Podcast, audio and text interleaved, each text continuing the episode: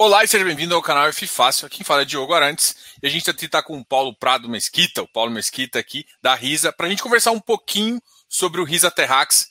É um fundo agro, o mercado está bem agro agora. Muito obrigado por participar aqui do, do, do canal e seja muito bem-vindo, Paulo.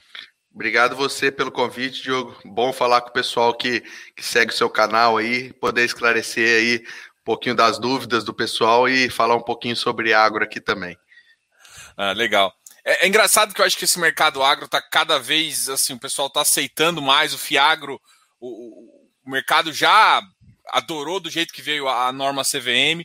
Eu queria que você comentasse um pouquinho também da sua visão sobre é, como veio. Não, vamos. Calma aí, calma aí. Eu tô antecipando. Eu tô querendo conversar tanto com você que eu já tô antecipando tudo. Me fala um pouquinho sobre a Risa. É a primeira vez que você vem no canal. Fala um pouquinho sobre a, sobre a sua asset, sobre a Risa como asset. Fala um pouquinho também da sua experiência. Eu já, você viu que eu já estou atropelando três coisas aqui. Mas vamos Tranquilo. começar aqui. Tem muito tempo ainda, gente, de live. Vamos, vamos começar antes, conhecendo um pouquinho o Paulo e a Risa. Legal. Então, minha história, Diogo, eu estou no mercado financeiro ligado ao agronegócio há aproximadamente 10 anos, tá? É, eu comecei no Banco Pan, tive uma passagem pelo Banco BBM e depois no Itaú BBA. Né? Então, sempre atendendo aí usinas é, sucrocoleiras, grandes agroindústrias e os grandes produtores rurais do Brasil. Né? Nos últimos anos tinha inclusive me mudado para Palmas, depois Brasília, né? Então abri a regional Norte Nordeste lá do Itaú BBA, que tratava com os produtores rurais. Então eu tenho mais ou menos 10 anos ligado ao setor é, no mercado financeiro, né? A RISA é uma gestora que foi fundada é, no fim de 2019 né? O Daniel Lemos, que é nosso sócio aqui, ele foi por muitos anos sócio da XP, do Banco de Atacado da XP, head de, de produtos, head de investment banking da XP. E aí ele me convidou no fim de 2019, eu topei o desafio, vim para cá montar a área de agro dentro da Risa. Hoje a Risa é uma asset que tem quase 7 bi sob gestão. Nós temos é, seis fundos principais, são três fundos abertos para captação na XP, no BTG, né, que é o Risa Meiene, o Risa Daikon e o Risa Lotus, e temos três fundos listados é, imobiliários, né, o Risa Arctium, o Risa Akin, que é um fundo de CRI, e o Risa Terrax, que é o fundo do qual a gente vai tratar aqui hoje, né, de tijolo. Então, é, é, é uma história já é curta, mas bastante promissora. É, a gente tem uma equipe bastante especializada, são vários núcleos de gestão. É, o agro é um núcleo de gestão dentro da RISA, né? Então, mas a gente gosta bastante de ter especialidade, ter é, as equipes focadas e especializadas em cada um dos setores que a gente está envolvido, né? Então, é, basicamente é isso aí, Diogo.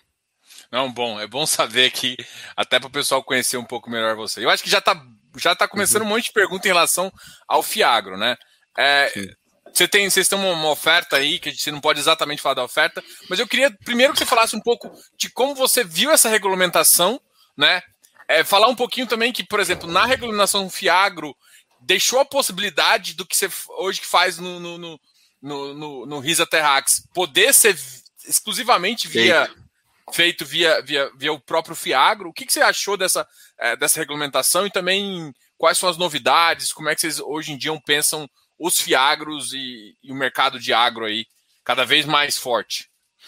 É, vamos lá, eu, eu enxergo o Fiagro como uma, é, de fato, uma mudança estrutural né, para o setor de agro ligado ao mercado de capitais, tá, Diogo? Eu vejo que é, o, o, como ficou regulamentado, é, os fundos vão poder abrir novas frentes de, de, de investimento para o setor é, sem precedentes. Aí. Então, assim, é, a nossa visão é muito positiva do Fiagro.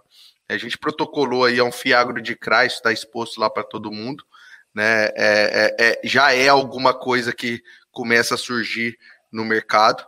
Né? Nosso objetivo é financiar os grandes produtores rurais, financiar a agroindústria através de operações de CRA, né? Então isso já começa é, é, de uma maneira bastante saudável, mas a gente acha aqui na RISA que vão abrir leques muito importantes, principalmente depois que vier a regulamentação de fato. Hoje ela é limitada, né? Então você tem, ficou bastante claro que você tem o Fiagro Imobiliário, que pode fazer tanto o que o Terrax faz, como você citou, quando, quanto ser um fundo de CRA Né? Você tem o Fiagro é, FIDIC, que pode adquirir papéis tais quais é, CPR financeira, CDAWA, CDCA, né? É, então são vários tipos de papéis que podem ser emitidos é, pelo, por empresas do setor, é, grandes produtores rurais que podem compor o fundo. Né, e o Fiagro FIP, né, que poderia comprar, inclusive, participações em empresas do setor, né, quase como um private equity ou um fundo de equities ligado é, ao setor de agro, é, é, em todos eles seriam isentos, é, lógico, cumprindo as condições precedentes de número de cotistas, participação, distribuição de dividendos e etc. Né, a, a, questão de, de o Fiagro poder fazer o que o Terrax faz, né, eu, eu inclusive, assim, quando a lei estava sendo proposta lá pelo deputado Arnaldo Jardim.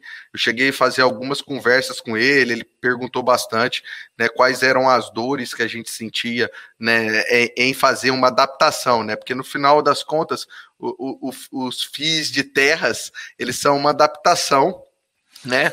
É, é, que a gente tem que se virar para poder fazer o produto, né? Então, assim, o Fiagro ele traz algumas novidades dentro das possibilidades que ele coloca que ajudam muito, né? É, você me pergunta, Paulo, o Terrax vai virar um Fiagro, por exemplo, né? É, pode ser que sim, pode ser que não. Hoje a gente não vê essa necessidade.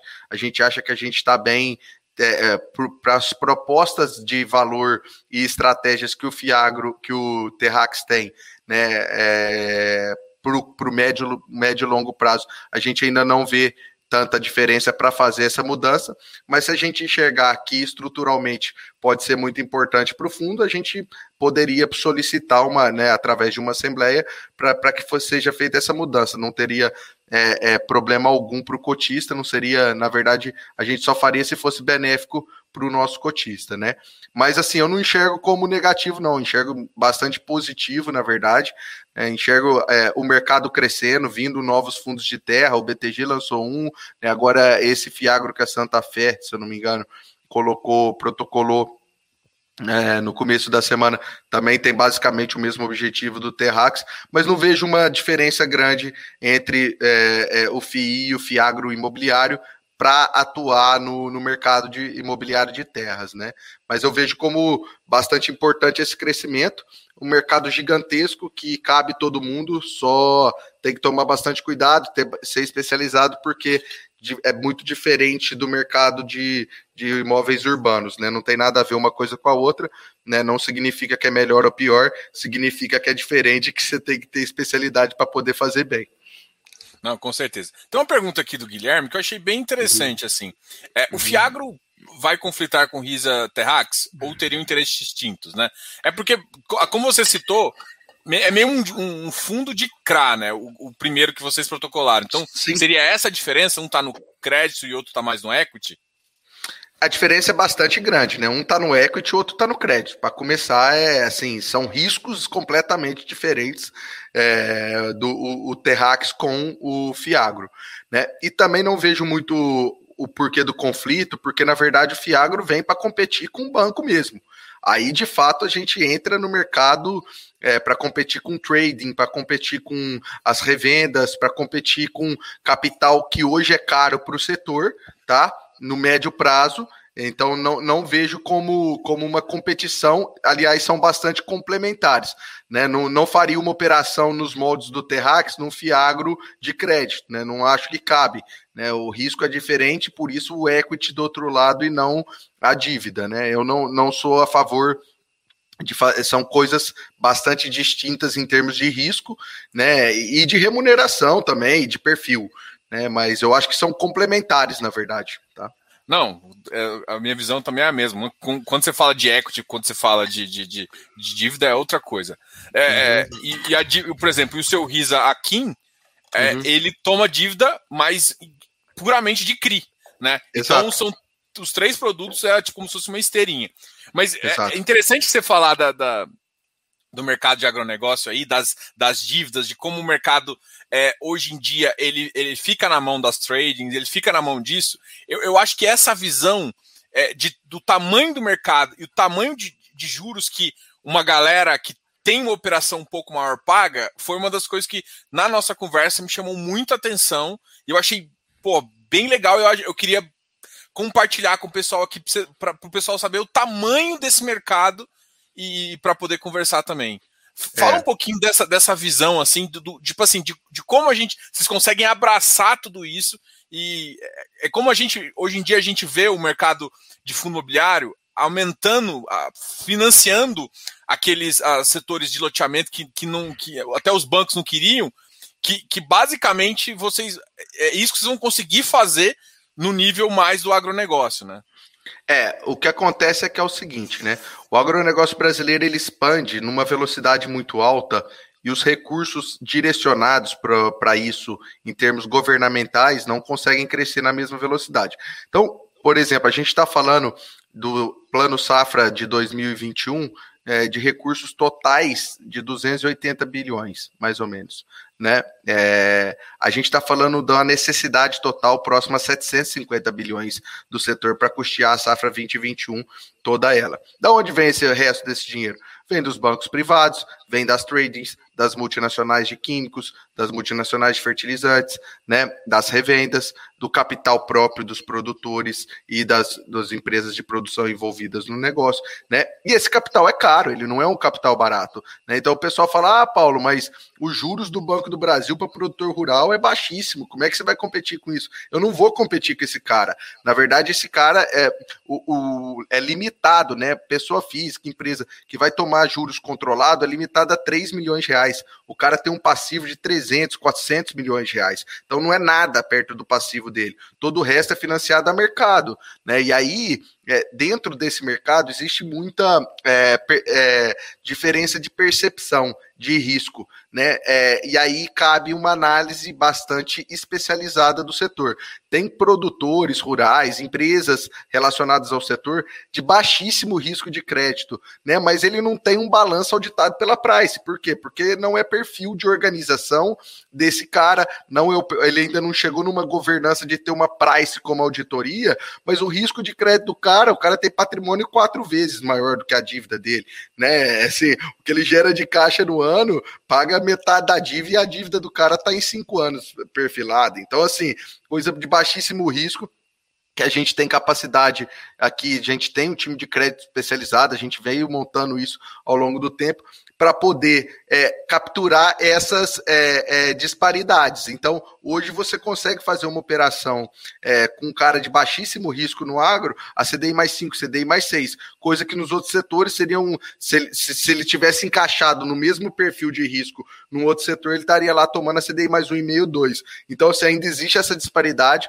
né, logicamente você tem que é, botar o pé na estrada, isso não está aqui na Faria Lima, não está aqui em São Paulo para fazer essas operações. Então, assim, nosso time é bastante é, é, proativo nisso. A gente tem muitas. É, as operações, a gente já tem algumas operações nos nossos fundos aqui da casa que a gente fez ao longo do tempo e que veio bucando, operações de crédito aí, por exemplo, no MEIN, né, que é um fundo que a gente tem uma participação aqui, o nosso núcleo de gestão. Então, a gente tem operações no Mato Grosso, no oeste da Bahia, no Tocantins, na, em Goiás, né, no Pará, né, no Maranhão, no Piauí, é, no Rio Grande do Sul. No, então, assim, a gente consegue é, originar isso ao longo do tempo e a gente utiliza essa capacidade é, de análise para poder é, pegar essa disparidade. Então, é um mercado muito grande, muito grande. A gente acha que esse vai ser um mercado.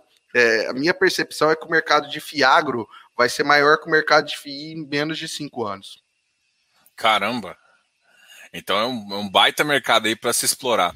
É, você falou de uma coisa que não está na Faria Lima, que na verdade tem que ir correndo atrás, pé no asfalto, pé na terra, na verdade, né? Uhum. É, a primeira conversa nossa, você estava no aeroporto voltando, acho que do, do Pará, se eu não me engano. Sim. E, então, assim, mostra realmente vocês têm esse conhecimento. Até eu lembro que você comentou uma coisa que eu achei bem interessante: é, é por exemplo, uma das, das minhas perguntas no começo foi assim: tá, mas e aí travou a terra ali, o cara não tá conseguindo. É, como é que vocês fazem para ter essa para saber ali, ah, conhecer a liquidez da Terra. E aí você tinha comentado que tipo, você tinha mais ou menos já o, os maiores players que estavam nesse, nesse objeto, vocês conheciam mais ou menos e que tinham um número definido. Queria que você falasse um um pouquinho dessa Sim. visão também. É um pouco do método que a gente tem, né? A gente não simplesmente acredita na avaliação. Ó, o avaliador avaliou a terra em 100 milhões, vou comprar ela por 70, né? 60. Não, não a gente não, não, faz desse jeito. Primeiro, assim, a gente tem um módulo mínimo, é, aliás, não é nem mínimo, é o módulo ideal para cada uma das regiões. Por exemplo, tá? Não adianta eu falar que no oeste da Bahia eu tenho uma fazenda de 300 hectares, ela tem liquidez. Só vai ter liquidez praticamente para o vizinho. Né? Ninguém, a média dos produtores de grande porte do oeste da Bahia são 15 mil hectares. Esse cara compra quanto? 3 mil, 4 mil, 5 mil. Ele não compra 300. Então, não adianta eu ter 300. Eu tenho que ter o módulo ideal para aquela região. Ao mesmo tempo que não adianta eu ter 2 mil, 3 mil hectares no Paraná pouquíssima liquidez. Ninguém compra esse tamanho porque os produtores grandes do Paraná plantam 5, 6 mil hectares. Então, o cara, quando compra, compra 600 hectares, 700 hectares, 500 hectares. Então, não adianta eu ter um módulo que eu não tenho liquidez. Essa é a primeira coisa. Então, assim, isso já é, limita bastante, na verdade, o, o, que você vai fazer. Não adianta eu querer operar com produtor médio no oeste da Bahia. Vou ter pouca liquidez nas terras de lá. Então, é, primeiro isso, depois o seguinte, a gente já tem esse relacionamento, é o que eu falei, eu estou há 10 anos no setor, trabalhando, etc. A gente tem o conhecimento de quem são os produtores das, daquela região onde a gente está fazendo o negócio. Então, eu sei qual a liquidez daquele ativo. Por quê? Porque primeiro que eu já fiz um, uma pesquisa histórica para falar, ó, tá, um ativo desse tamanho aqui, quem são os compradores? Ah, é tal, tal, tal. Tá, eles compraram nos últimos anos por qual preço? Ah, 300 sacas por hectare, 200 sacas por hectare, 400 sacas. Ah, isso equivale a quanto em reais, etc. Qual foi o prazo na, na média? Faz um fluxo de caixa. Então, eu sei exatamente, na verdade, qual é de fato o valor de mercado daquela terra. E aí, em cima disso, é, eu, eu, pego, lógico que a gente faz as avaliações todas, geralmente bate, tá? Não é muito diferente, mas assim, em cima disso eu vou, eu vou dar um desconto de 40% aproximadamente. Então, é, de 40%, dependendo até 50%. É, então, assim, a gente compra módulos ideais para cada região, num preço que a gente acredita que, se precisar vender em, em altíssima velocidade, a gente vende. Então, é justamente isso. E por que, que o produtor topa? Porque ele vai recomprar a terra, né? Na grande maioria das vezes. A gente tem algumas outras operações que a gente consegue é, é, analisar um pouco melhor o mercado e falar: não, eu posso pagar um pouquinho a mais aqui, mas não vou dar opção de recompra numa terra, por exemplo, para poder vender ela com uma valorização no futuro. É, são outros tipos de, de operação. Mas assim, é é, é, é, um pouco é um pouco tailor-made, vamos dizer assim, esse, essa maneira de, de poder identificar as propriedades e comprar elas da maneira correta. Aí, aí me surgem duas perguntas. A primeira é: você acha que tem um tamanho uh, que você.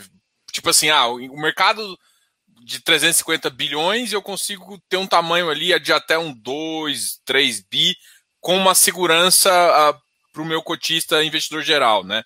É, sem precisar de sem precisar de estar tá ali dentro da operação, né? Como é que vocês enxergam isso? Não, qual que é o. Não sei se. É, o Terrax a gente acha que dá para chegar em 5 bi, 4 bi, 5 bi.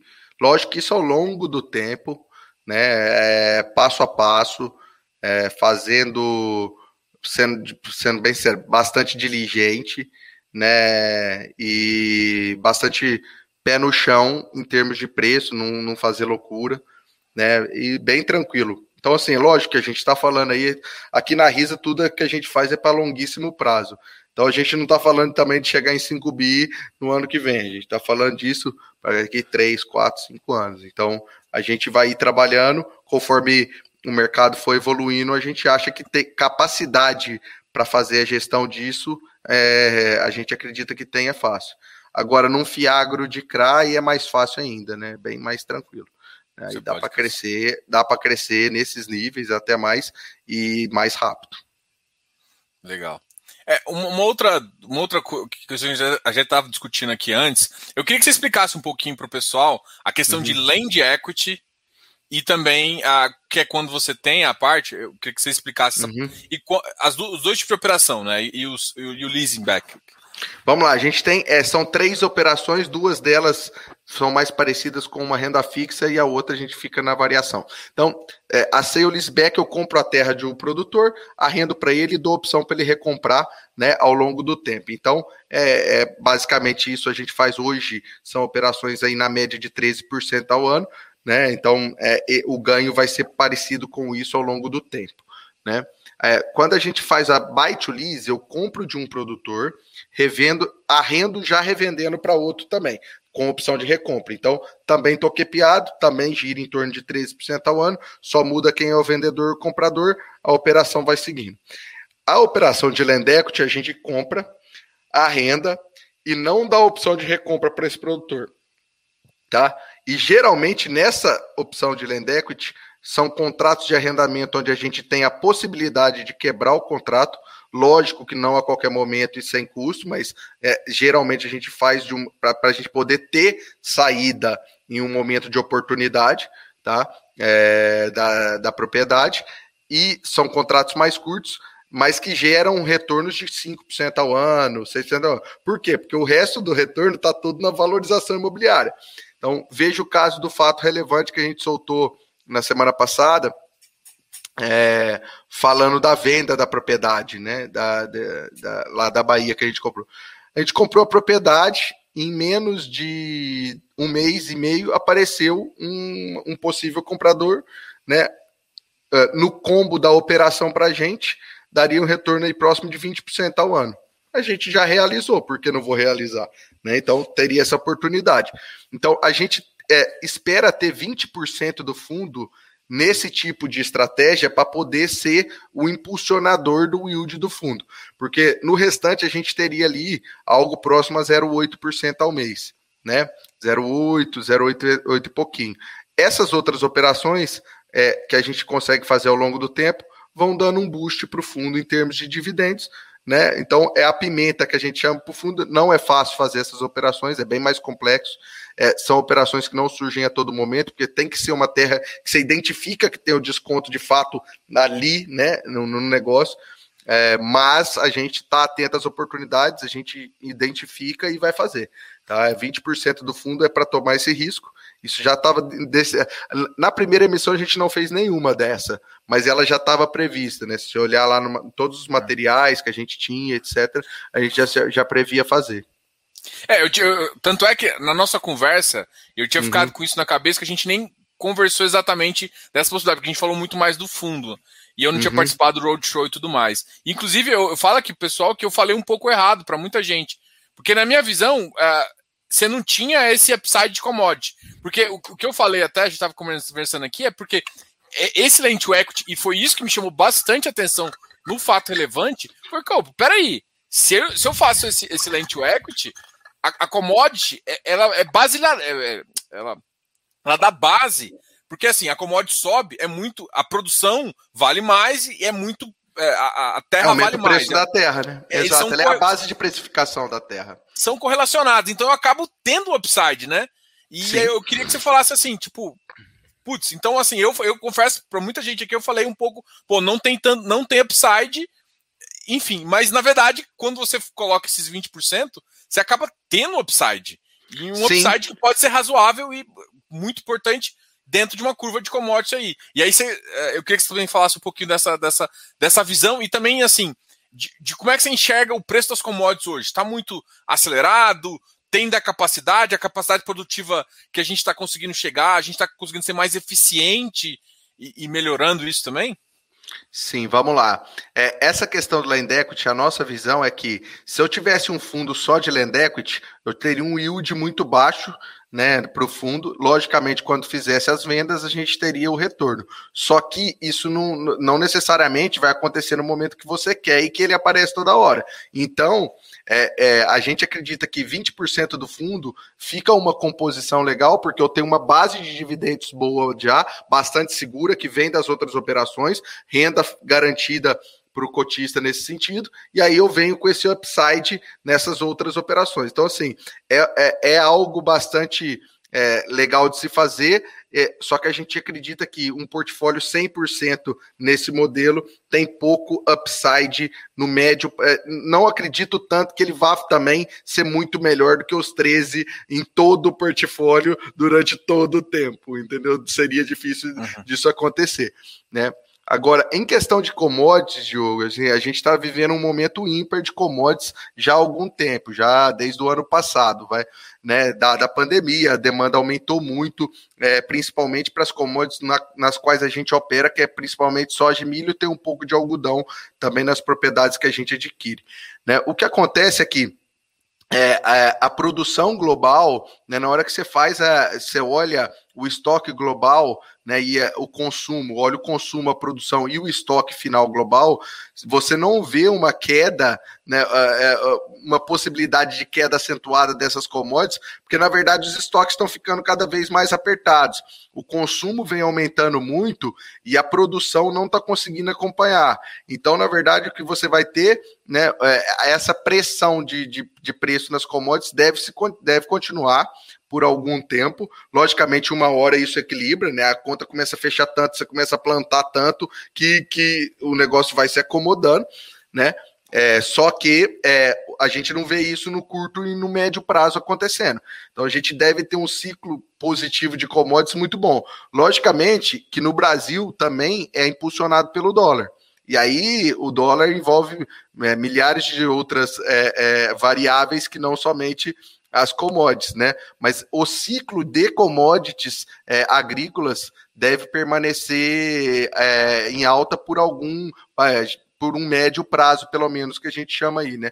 A gente não vê essa queda. Agora, que tá alto, tá alto, e não dá para se deixar emocionar por causa disso, porque os preços das terras, dos ativos, aumentaram bastante. Então a gente tem que ser bastante conservador nesse sentido, para não, para não pagar caro numa propriedade, por exemplo, e depois ter dificuldade lá na frente. Então, é, essa precificação agora, ela, eu vou se vamos dizer assim, ela está mais complexa para a gente aqui e para todo mundo.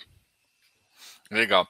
Falando até desse, desse, desse mesmo fato relevante do dia uhum. 16, teve um outro, um outro um detalhe lá que ficou legal também, que é, aquele, que é, que é a recompra do grupo uhum. Fritzen e a recompra do grupo Schaefer, que é basicamente. É, que, aí eu queria que você explicasse como é que. Você, você pega um valor, um arrendamento adiantado, e você falou, até comentou, né? São prazos de 10 anos, então a cada, a cada um ano ele devolve 10%, já com lucro para você poder realizar também. Como Exatamente. é que essa, essa parte? É isso aí. Então, nesses casos aí foram duas operações de buy to lease que a gente é, comprou de um produtor, arrendou revendendo para esses outros grupos. Eles já exerceram as opções de recompra, então agora eles começam a. É, cada ano ele tem a opção de comprar 10% dessa terra ao ano. Então ele vem comprando, né? vem comprando, vem comprando, e é, um, em uma dessas operações, é, metade da, da do, do, do, vai, do, do rendimento da, da operação estava localizado na na recompra, porque tem algumas não, né? Algumas eu compro, revendo pelo mesmo preço e todo o rendimento tá dentro é, do arrendamento. Nesse caso aí tem uma dessas que metade da, do, da, da renda estava na, na recompra. E aí, então, assim, agora a gente já começa a receber isso ao longo do tempo também, porque a recompra está sendo exercida. Isso mostra uma coisa legal, né, Joe? Se a gente apostou que é, no buy to lease, né? Então, ó, essa terra tá barata, vamos comprar à vista, vamos revender, que o cara, sim, não, não teve nem dúvida, todo mundo quis exercer, porque de fato compramos por um preço que é, bem diferenciado e o pessoal optou com certeza por recomprar a terra. Tá. Uma, uma, o Fiz o Papers aqui, que é um, um seguidor uhum. aqui do canal, tá fazendo uma pergunta que eu achei até. É, eu ia até falar de uma outra coisa, mas ele falou assim: o gestor avalia, é, é porque eu escuto muito isso aqui, né? Terras em eucalipto, setor de celulose bombando. E, e, é, tem essa demanda com essa taxa nesse mercado? Até tem a demanda, mas o risco é completamente fora do que a gente quer fazer para o fundo. Vou explicar o porquê, tá? Quando a gente trata de terras de cultura perene, como eucalipto, café, laranja, culturas de longo prazo, o risco do arrendamento fica muito alto. Por quê? Porque se você compra a terra, faz o arrendamento e o produtor, o, o, quem vai plantar esse tipo de commodity, te dá um default no segundo ano, você não consegue tirar o cara da terra enquanto ele não tiver realizado o, o, o, o, rendimento dessa commodity. Então, o cara pode me dar Ciclo. default no segundo ano, eu vou ficar lá oito anos segurando o default do cara, entendeu? Então, assim, infelizmente, é, nesse sentido, a lei não protege muito o proprietário da terra é, no Brasil. Então, a gente, por, é, por uma questão de risco, não opera culturas perenes, tá? É, é, um pouco. Por isso que eu acho que tem fundos de floresta que operam numa maneira diferente dos FIIs que a gente está fazendo, né? Mas é, é, justamente por esse risco do default no arrendamento. É, só para tentar explicar para o pessoal, é assim, o ciclo de uma soja é de, de, menos de um ano. De um ano ali você planta e tal. Então, se tiver que tirar o cara, o, o dono Depois do arrendamento... Depois que ele colheu, você consegue ele, tirar. Você consegue tirar. Agora, Exato. o eucalipto demora o quê? Quatro, cinco anos, se não me engano? Primeiro corte é cinco anos, só que o pessoal faz dois cortes, são dez anos. Café, é, o, a, a, é, três anos para colher a primeira safra, só que o investimento é tão alto que você tem que falar de 16 safras, 15 safras, né, é, no total, né, no mínimo 12. Laranja, a mesma coisa. Então, assim, é, para esse tipo de cultura, o risco é diferente. Então, é, é, a gente não, não não, não entra por causa disso, tá? Uma pergunta técnica aqui que eu acabei de me ver a cabeça, que por exemplo, às vezes o pessoal faz a, o pessoal começa a plantar soja e tal e faz uma entre safra, faz, é, faz uma cultura de, de, de, de, de, de é, nutrientes da terra para continuar como é que é o, o, arrendatário que é responsável por isso? Você, Sim. porque assim, vamos, vamos supor que ele, tipo, você pega uma terra fértil, é difícil o cara estragar tanto a terra, mas é, vocês, tipo, pedem algum. Eu, eu, penso, eu tô pensando mais ou menos nesse tipo, pede algum, ah, eu quero que você mantenha tanto nutriente, alguma coisa assim. É, tem um acompanhamento de um agrônomo que, que dá algumas informações de feedback para saber se a terra ainda continua boa? É que, na verdade, assim, esses grupos que a gente opera é alta tecnologia, plantio direto, né? E os caras, assim, a média de produção é geralmente 25%, 30% acima da média nacional, tá? De produtividade. Então, assim, o nível de, de, de, de é, adubação, calcário, gesso no solo que o cara implanta todo ano e vai fazendo essa manutenção, para conseguir esse nível de produtividade é altíssimo. E aí, como você tem o plantio direto, todo ano você tem mais matéria orgânica voltando para o solo, né? Seja da palhada do milho, palhada da soja, né? Às vezes implanta braquiária no meio do milho e, e, e vai fazendo essa rotação de culturas. Então, na verdade, cada ano que passa, como você tem uma matéria orgânica maior, mais presente no solo, e essa correção todo ano é sempre feita para fazer, para atingir esses níveis de produção. Então, na verdade, todo ano eu tenho ela mais fértil do que no ano passado, né? Vamos dizer assim. Então, é, é, o nível de hoje, o nível de produtor que a gente opera, todos eles operem nesse nível de tecnologia é muito raro. Quando a gente fala de degradação de área, é, área sendo preparada para cultura, etc., a gente está falando do passado. Assim, é, é algo de produtor pequeno, de não, não, não, não existe mais isso na agricultura profissionalizada brasileira, não tem espaço para isso aí mais. Até para o cara conseguir é, o, o, tamanho da produtividade que ele está tendo, então o cara já faz isso. Mas, mas vocês chegam a acompanhar assim? O... Sim, a gente acompanha todo a gente vai duas, três vezes por ano na fazenda, principalmente na época de plantio, de colheita, entre safra, a gente vai, né? Então, nas propriedades, acompanha. Então, a, é, a gente consegue ter esse acompanhamento sim.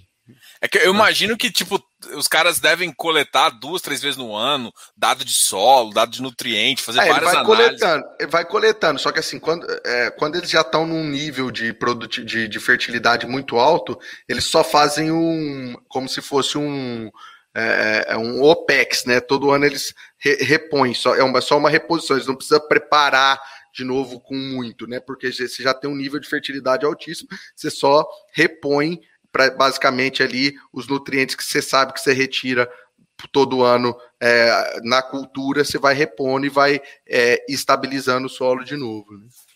Legal. A gente passou por essa, por essa, essa crise, eu vou chamar, não nem chamar de crise, ainda tá, que é o, foi o Covid, né? E, Sim. e, esse, e muitos dessas cidades, assim, até menores, onde estão essas terras, fecharam os cartórios, né? Então, tipo assim, a diligência Sim. fica muito mais difícil. Pânico. É, eu imagino que talvez vocês até tenham sofrido bastante com isso.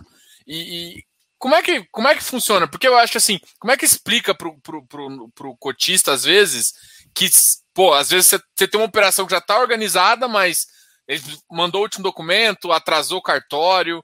Como é que funciona isso? Até, até para perguntar também em relação à alocação que a gente Sim. tem até no último fato relevante. Não, é assim, de fato, assim, tem cartórios que antes demoravam 15 dias para fazer um registro, disponibilizar alguns documentos que agora estão pedindo 60 dias, né? É, outros estão pedindo 30 dias, etc. Então, assim, isso gera de fato uma dificuldade. A gente é, se antecipa, tenta se antecipar ao máximo nesse sentido, em termos de diligência e, e em termos de formalização, mas acaba que não tem muito o que fazer, né? Alguns cartórios, assim, você fica no prazo do cartorário, é impossível você trabalhar de forma diferente. É, a única maneira é se antecipando. Então, assim, basicamente, assim, o pessoal fala, ah, Paulo, talvez está demorando um pouquinho para alocar, tá, sim, etc. A gente pode conseguir alocar mais rápido, a gente pretende finalizar a alocação aí bem, bem em breve dos recursos que a gente captou nessa segunda emissão. A gente está bem avançado com muitos deals, né? A gente deixa isso bastante em claro eh, já há algum tempo nos nossos fatos relevantes, etc. Né? É, só que tem esse fato do, do, dos cartórios. O que acontece é que para a gente, Diogo, o que acontece é só um atraso no rendimento. Por quê, tá? É, a gente não cobra mês a mês, diferentemente de uma laje corporativa que o cara vai pagar no momento que ele se mudou para a laje corporativa e está utilizando.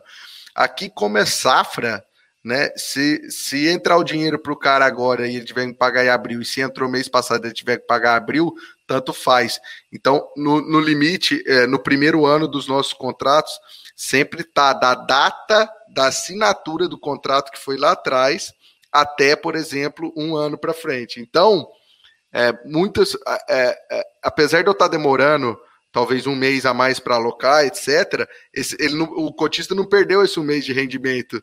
Tá? Ele vai voltar é, e a gente vai distribuindo ele ao longo do, do, do próximo ano. Legal. Aqui, falando desse um fato relevante do dia 20, vocês uhum. uh, fizeram aí o, o, o, compraram ativo em Canarana. Canarana, Canarana, isso. isso. É, em 82 milhões e também anunciaram que já tem mais quatro termos que estão bem adiantados de 397 milhões. Então, isso. só que no fato de 16 teve uma, uma algumas vendas, né? O cara recomprou, a, o, cara voltou, recomprou, então você ficou um pouco mais líquido. Então, Sim. nessa a gente fase já está alocando isso também. Então nessa faixa você está tá mais ou menos, por exemplo, agora você tem mais ou menos uns 100 milhões, uns 500 milhões ainda ou já está um, porque não, foi... não chega a isso não, dá uns 400 e pouco com, com coisa. Só que assim, eu tenho caixa também dos recebimentos de arrendamento, lembra bem, e esse eu não vou gastar, esse vai ficar aplicado no DI para me distribuindo ao longo do tempo. Então, assim, quando a gente aplicar esses 397 que está aí, a gente vai ter 94% de alocação em ativos-alvo do fundo, 96% em ativos-alvo do fundo. A gente acha que é o patamar ideal de alocação do, do, do FII, tá? Então, assim, é, vai chegar num limite mesmo de alocação, e o resto seria um caixa de segurança, né? Então... Isso aqui. Uma pergunta administrativa, assim, até, até de curiosidade, que é basicamente o seguinte: igual você falou, que você falou, olha, tem. Eu peguei. Às vezes você pega o arrendamento, até você comentou comigo, acho. Você pega o uhum. arrendamento uhum. todo no começo, né? E você vai Sim. distribuindo. Só que você não tem a obrigatoriedade dos seis meses, mas porque você recebe também em duas parcelas. Como é que funciona isso? Porque o, e o FI tem aquela obrigatoriedade de, de, de, caixa seis meses. Como é que eu recebo um ano antecipado, né? O que acontece é que está previsto em contrato que se o produtor rural sair da terra nesse período, eu tenho que devolver o que ele não utilizou em termos de tempo para ele. Só que acontece que, como o ativo, se ele sair da terra e desistir do arrendamento ou sair do arrendamento por default, etc., ele perdeu o direito de recompra e a terra foi comprada por um valor muito descontado, talvez essa perda seja muito inferior ao ganho patrimonial que eu vou ter se ele resolver sair. Então, assim, a gente tem segurança de deixar essa possibilidade de devolver o dinheiro para o arrendatário se ele quiser sair por causa do valor do imóvel. Então, eu consigo fazer essa distribuição porque eu vou acruando conforme o produtor vai é, é, utilizando a terra, né? Contabilmente fica mais ou menos assim: você recebe todo o dinheiro em caixa e aí, só que assim, eu, só, eu só considero reconhe... como re, reconheço quando o cara utilizou. É, é isso que eu ia perguntar. É como se o dinheiro Exato. ficasse como segurança, podendo até render e dar dinheiro para o fundo, mas basicamente, por exemplo, é, contabilmente você reconhece, por exemplo, ó, é, o rendimento de 12 meses. Aí nesse primeiro mês você vai e reconhece, e isso é lucro, e aí eu posso pagar o fundo. É mais ou menos isso? Exatamente isso. Ah, legal. Então, é, isso e... mostra o quão seguro o fundo é, né? A gente tem um ano de rendimento no caixa do fundo já na frente, né? É, dá uma segurança bastante grande com relação à distribuição de dividendos para o fundo, né? É verdade, isso dá. Tá. E além disso, eu tenho a, a, o rendimento desse caixa que compõe, é, de alguma forma, também o rendimento total do fundo a ser distribuído, né? Uma outra dúvida técnica aqui que eu, que eu acabou de fiz, fiz me falou. Como é que fica essa. essa vocês, vocês ficou obrigados a fazer essa reavaliação da 472? Sim, a gente refez as avaliações, por exemplo, da primeira, das primeiras compras do fundo. Né, é, tinha mais de um bilhão com 450 milhões, vai, a gente aplicou 450 milhões em compras da primeira captação, o valor dos ativos adquiridos supera um bilhão de reais. Né? Eu tenho que fazer essa reavaliação, sim, só que acontece é o seguinte, como o produtor tem opção de recompra por um valor pré-definido, então eu tenho uma opção contra esse valor, né? Então, é, eu, eu não reconheço isso no patrimônio do fundo como ganho patrimonial, porque eu tenho a opção de recompra do valor passado. Agora, se a opção cair, eu posso reconhecer, né, como, como, como, como um novo valor. E nas operações de land equity também eu posso reconhecer. Eu compro, ano que vem faço uma reavaliação, se o valor for outro, eu posso reconhecer isso no, no patrimonial do fundo. Então você faz meio que prorata, porque Sim. você não pode reconhecer, porque basicamente ele tem uma opção de compra. Você sabe mais ou menos. Sim.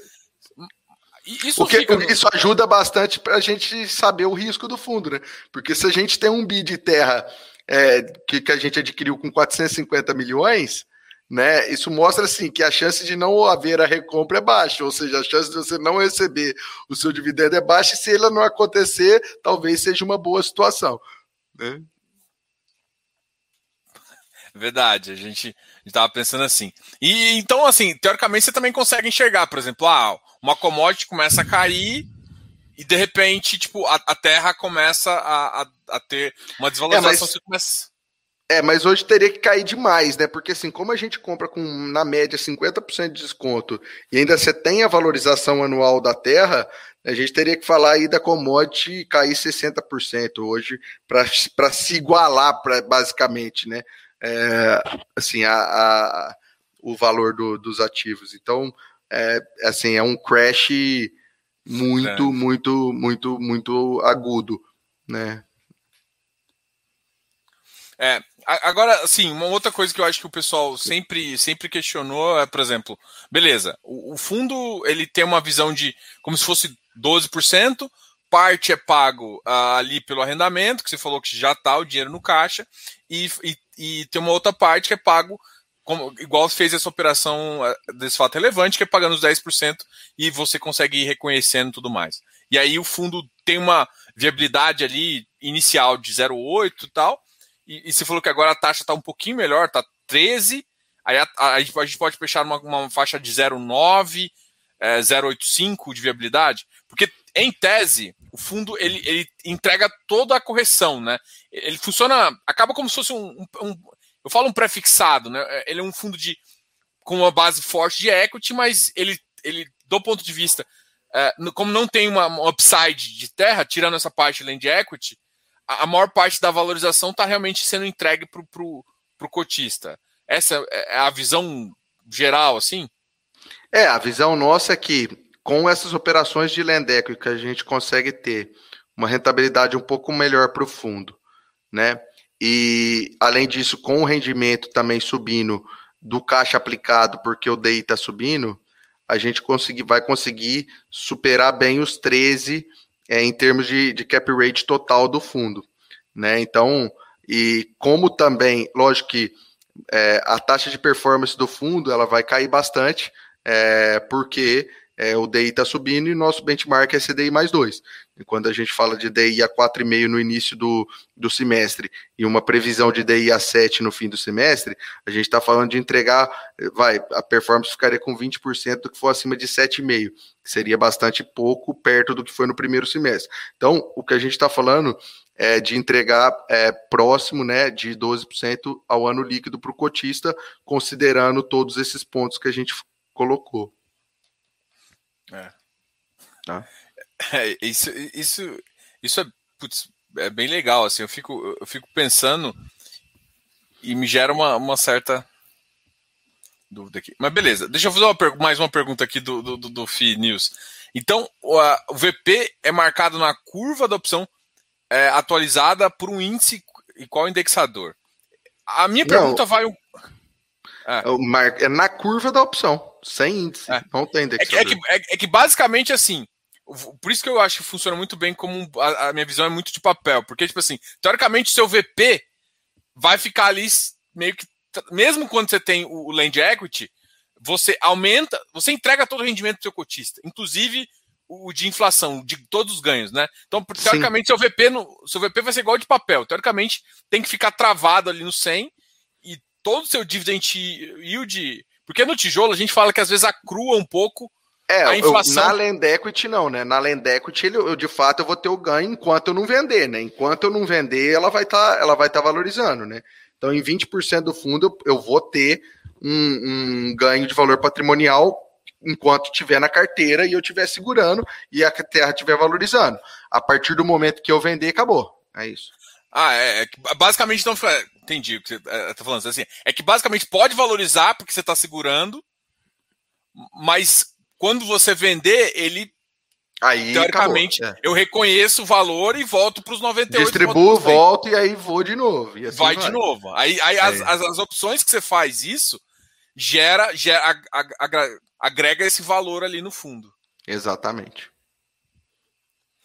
Cara, assim, agora uma pergunta um pouco. Uh, não vou nem falar de mercado, mas assim, vocês têm uma visão uh, provavelmente bem positiva em relação à, à parte de, de taxação, de, de isento, porque assim, a, agora cada vez mais, é, tanto o FIAGRO quanto o FII tá dependendo disso, né? É, vocês têm algum, algum receiozinho mínimo do que de alguma coisa respingar ainda? Ou não? Acho que essa não. questão passou. Eu que. Acho que isso aí já foi assim. Até o Fiagro ajudou bastante os FIIs nesse sentido, eu acredito, porque. É, querendo ou não, a bancada ruralista tem mais de 200 deputados e mais de 40 senadores.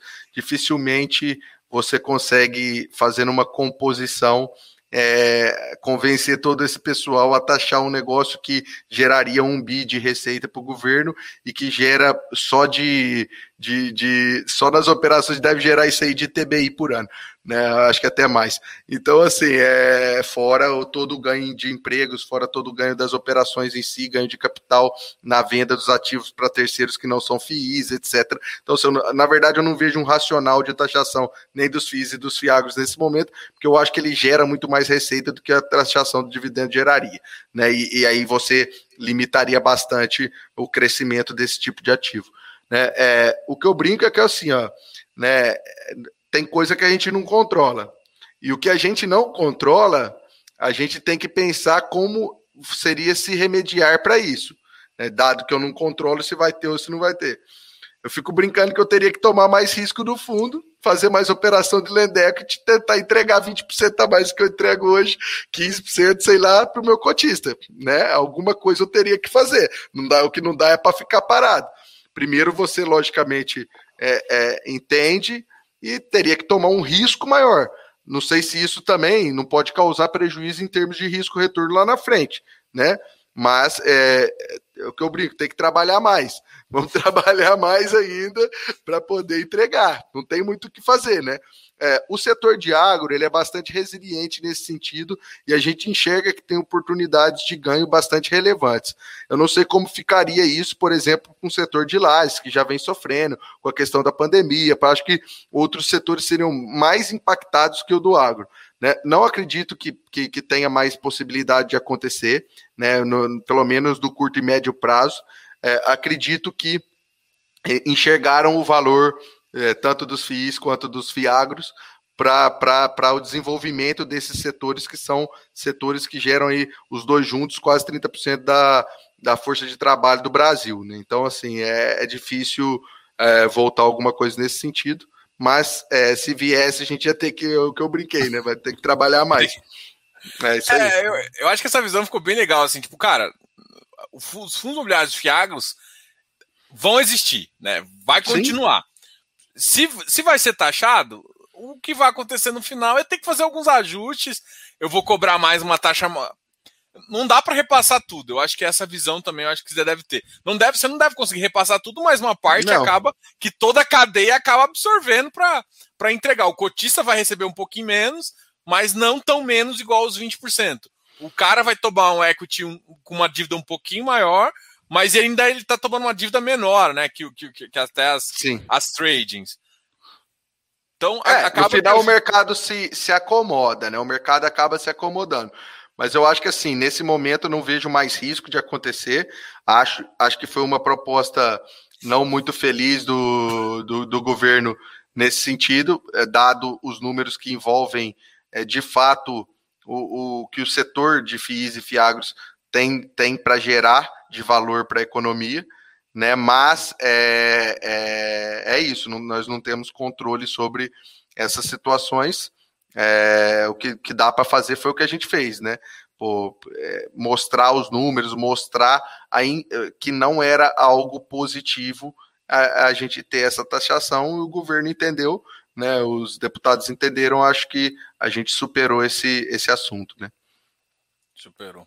Agora, eu acho que dos, dos meus maiores receios em relação ao, ao mercado, do jeito que fu funcionou, só, só tem um ainda que eu queria falar com você, que é sobre judicialização de, uhum. desses contratos, né? Porque, por exemplo, eu, eu confesso para você que eu, eu não acompanho muito a judicialização. Provavelmente você deve ter um histórico até melhor. Ou seja, por exemplo, o, a questão do arrendatário. Você falou que assim, é, se, ele pode, se ele, ele pode sair um pouquinho e você poder tirar. Qual que é a facilidade? quanto de precedente já tem na justiça em relação uhum. a essas questões? Ou, ou, ou, ou, também uma opção de, do cara não pagar, essas coisas assim. Como é que. É, a opção é igual qualquer opção de mercado. Se o cara não pagou, acabou. Essa aí não tem. É, judicialização disso aí é, é, é, é perda de tempo é, para o cara, não, não existe né? nenhuma opção. É, é, isso aí é tchau. Agora, a questão do arrendamento, por isso que a gente limita bastante as culturas que a gente vai operar, porque de fato o arrendamento, se, é, o, enquanto ele não retira a cultura lá que ele colocou na terra, dificilmente você vai conseguir tirar o cara da terra. Então aí o prazo médio vai é um ano, vai sete meses, oito meses, você consegue é, tirar o cara se for algo razoável. Tá? Então, assim, não, não, já, já passamos por, não aqui no fundo, não teve nenhum caso, é, mas assim, já, já, já conheço bastante casos judicializados nesse sentido, e a gente enxerga que é um risco baixo hoje. Tá? Inclusive, o FIAGRO tratou disso na lei, né? E colocou na lei que os contratos serão obedecidos e que, no caso de default, é, o arrendatário vai fazer uma colheita lá, a colheita que tiver em cima, e vai ter que deixar o, o ativo. Então, assim, ficou bastante explícito, inclusive, na lei do Fiagro. É, é, essa é a importância, eu acho que de, de, de, de, estar bem. E aí, assim, eu fiquei bem confortável. Cara, a gente, os caras perguntaram para criar e, e, e, é mais fácil, assim, se eu não me engano, eu acho que a Flávia Palácio, uma vez, quando falou de CRI, falou um pouco disso. Falou assim, uhum. cara, é, é, melhor às vezes, até como CVM, faz uma, uma coisa, não vou dizer meia boca, mas mais simples e depois vai colocando mais é, fazendo ajustes para o mercado e se ajustando da forma certa. Foi esse, esse o sentimento que, que, que deu, assim, assim, a gente quer que Sim. esse produto funcione, e, e para isso eu te dou uma, uma, uma regulamentação para você obedecer, mas ela ainda está um pouco aberta até para saber o que, que vai funcionar, o que, que, o que, que é, vai Eu acho que eles vão analisar, né? Eles deram uma. uma ó, não dá para ser tudo do jeito que veio, é muita coisa de uma vez só, botar tudo híbrido para cá, para lá, ainda é completamente. Não, ainda não temos uma regulamentação para isso, então toma aqui um, um negócio que parece razoável inicialmente né, já consegue colocar os produtos de pé, vocês já conseguem, vamos ver como é que o mercado vai reagir a isso e operar, até porque foi uma resposta à própria celeridade de aprovação do produto, né, do Fiagro, por exemplo. Passou muito rápido pela Câmara, depois pelo Senado, né? Teve a questão dos vetos que, que depois voltaram, mas sim, foi, se você analisar como um PL, foi uma, foi uma aprovação muito rápida. Então, acho que tá, foi uma resposta da autarquia, falar, pô, teve uma boa vontade de todo mundo em colocar o produto de pé, vou eu ficar aqui segurando o negócio por um ano para regulamentar? Não, toma aqui uma regulamentação básica, vamos ver como é que funciona, e aí a gente vai analisar com mais, mais, mais profundamente e, e, colocar esse negócio para funcionar é, de uma maneira mais ampla conforme o tempo for passando. Né? Paulo, muito obrigado aí pela conversa. Achei esse, pô, fiquei. Esclareceu todas as minhas dúvidas. Até acho que a gente falou de mercado, de agronegócio, falou de Fiagro. Acho que foi uma conversa bem completa, assim. Eu fico muito feliz. É obrigado aí por você ter aceitado é, participar aqui dessa entrevista, participar aqui do canal. Vou deixar você falar as últimas palavras assim. É, os contatos da Risa eu, eu, deixo aqui embaixo na descrição do vídeo, Sim. só para o pessoal é, lembrar. Então, se quiser entrar no site e ver as informações que tá lá, os últimos relatórios, tá aqui embaixo. Mas eu vou deixar agora o, o Paulo se despedir de vocês, pessoal. Obrigadão. Não, valeu. Não, eu que agradeço, tá, Diogo, o convite, poder explicar para o pessoal, deixar mais claro para todo mundo como é que funciona, falar um pouquinho de agro para talvez muita gente começando no setor, principalmente dentro dos FIIs, dos FIAGROS agora, para tentar entender melhor onde está colocando o seu dinheiro, né, tá, onde está investindo. Né, a, a gente está aqui é para esclarecer mesmo. É assim, só um bate-papo, assim, muita gente enxerga o nosso fundo como um fundo é, de risco, porque ele paga dividendos altos, né, mas, na verdade, é, ele é um fundo de baixíssimo risco, isso é o que eu queria deixar bastante claro para o pessoal a, a, a, operação nossa que envolve o equity da terra, ela tem um risco muito baixo, muito baixo. A gente consegue ter esses yields, por quê? Porque a gente foi pioneiro né, e opera num mercado que ainda existe uma arbitragem razoável em termos de risco e retorno. Tá? Né, onde o mercado imobiliário de mais alto padrão, onde você já não consegue ter esse nível de arbitragem, a não ser em empreendimentos de maior risco. Né? Então, assim, é, só para é, colocar um pouquinho o pessoal a par um pouco do fundo, estudar o fundo, é, entender o que, que a gente faz de fato. Na hora que você entender de fato quais são as estratégias e aonde a gente está colocando o seu dinheiro, você vai ver que o risco é bastante baixo né, e, e, que o retorno é bastante bom para o risco que a gente está colocando. Então, assim, só, só esse bate-papo mesmo. É, a gente aqui da Risa é, é, quer, quer, quer ser o mais claro possível, esclarecer todos os pontos e estamos aqui para correr e trabalhar pelo nosso cotista, tá? É, é, só esse, esse recado final que eu gostaria de deixar para o pessoal aí. É, é, legal porque assim é um mercado novo e, e assim talvez o, o, que traz o maior medo é o novo, mas é esse papo aqui tipo assim, cara, olha só, eu conheço a Terra, eu não estou fazendo porque eu teve, se você é que você não notou aqui, mas eu eu olhei uhum. várias perguntas aqui, algumas perguntas são é, você até comentou um pouco em relação a, por exemplo, olha, o, o tipo de cliente que eu quero tá num, num, nível de preparo um pouco maior, então ele não vai ficar sofrendo algumas coisas. É, é talvez essa, esse nível de, de, de, entendimento que tipo, todo mundo às vezes tem um sítio, conhece alguém que tem um sítio, e aí tem alguns outros problemas que são inerentes, igual eu fiz a pergunta aqui da questão da, da de, de analisação de, de do, do, do, agrônomo lá, cara, os caras desse nível não tá, entendeu? Foi, foi uma visão que, tipo, cara, eu tava com uma visão ainda de médio pequeno. Não é esse cara que o fundo atende, são caras um pouco mais high grades também, né, que tem uma visão. Então, assim, eu achei, porra, bem legal. É a segunda vez, a outra vez foi uma conversa no aeroporto. Você tava viajando para visitar o pessoal. Eu, quero, eu até falei aqui, pessoal. E aqui, o Eleu falou uma coisa, eu vou deixar o convite aqui também.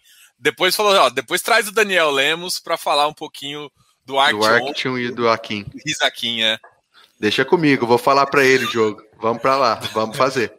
Cara, muito tá obrigado, muito obrigado pela, por, por, aceitar o convite, enfim. Pô, valeu e pessoal. Qualquer dúvida também entre em contato com eles, pode deixar aqui nos comentários que a gente conversa mais aí. Obrigado. Obrigado você, valeu Diogo pelo convite, valeu pessoal, obrigado aí todo mundo que é, participou. É, boa noite para todo mundo aí. Boa noite, pessoal. Esqueça de se inscrever aqui no canal, dá um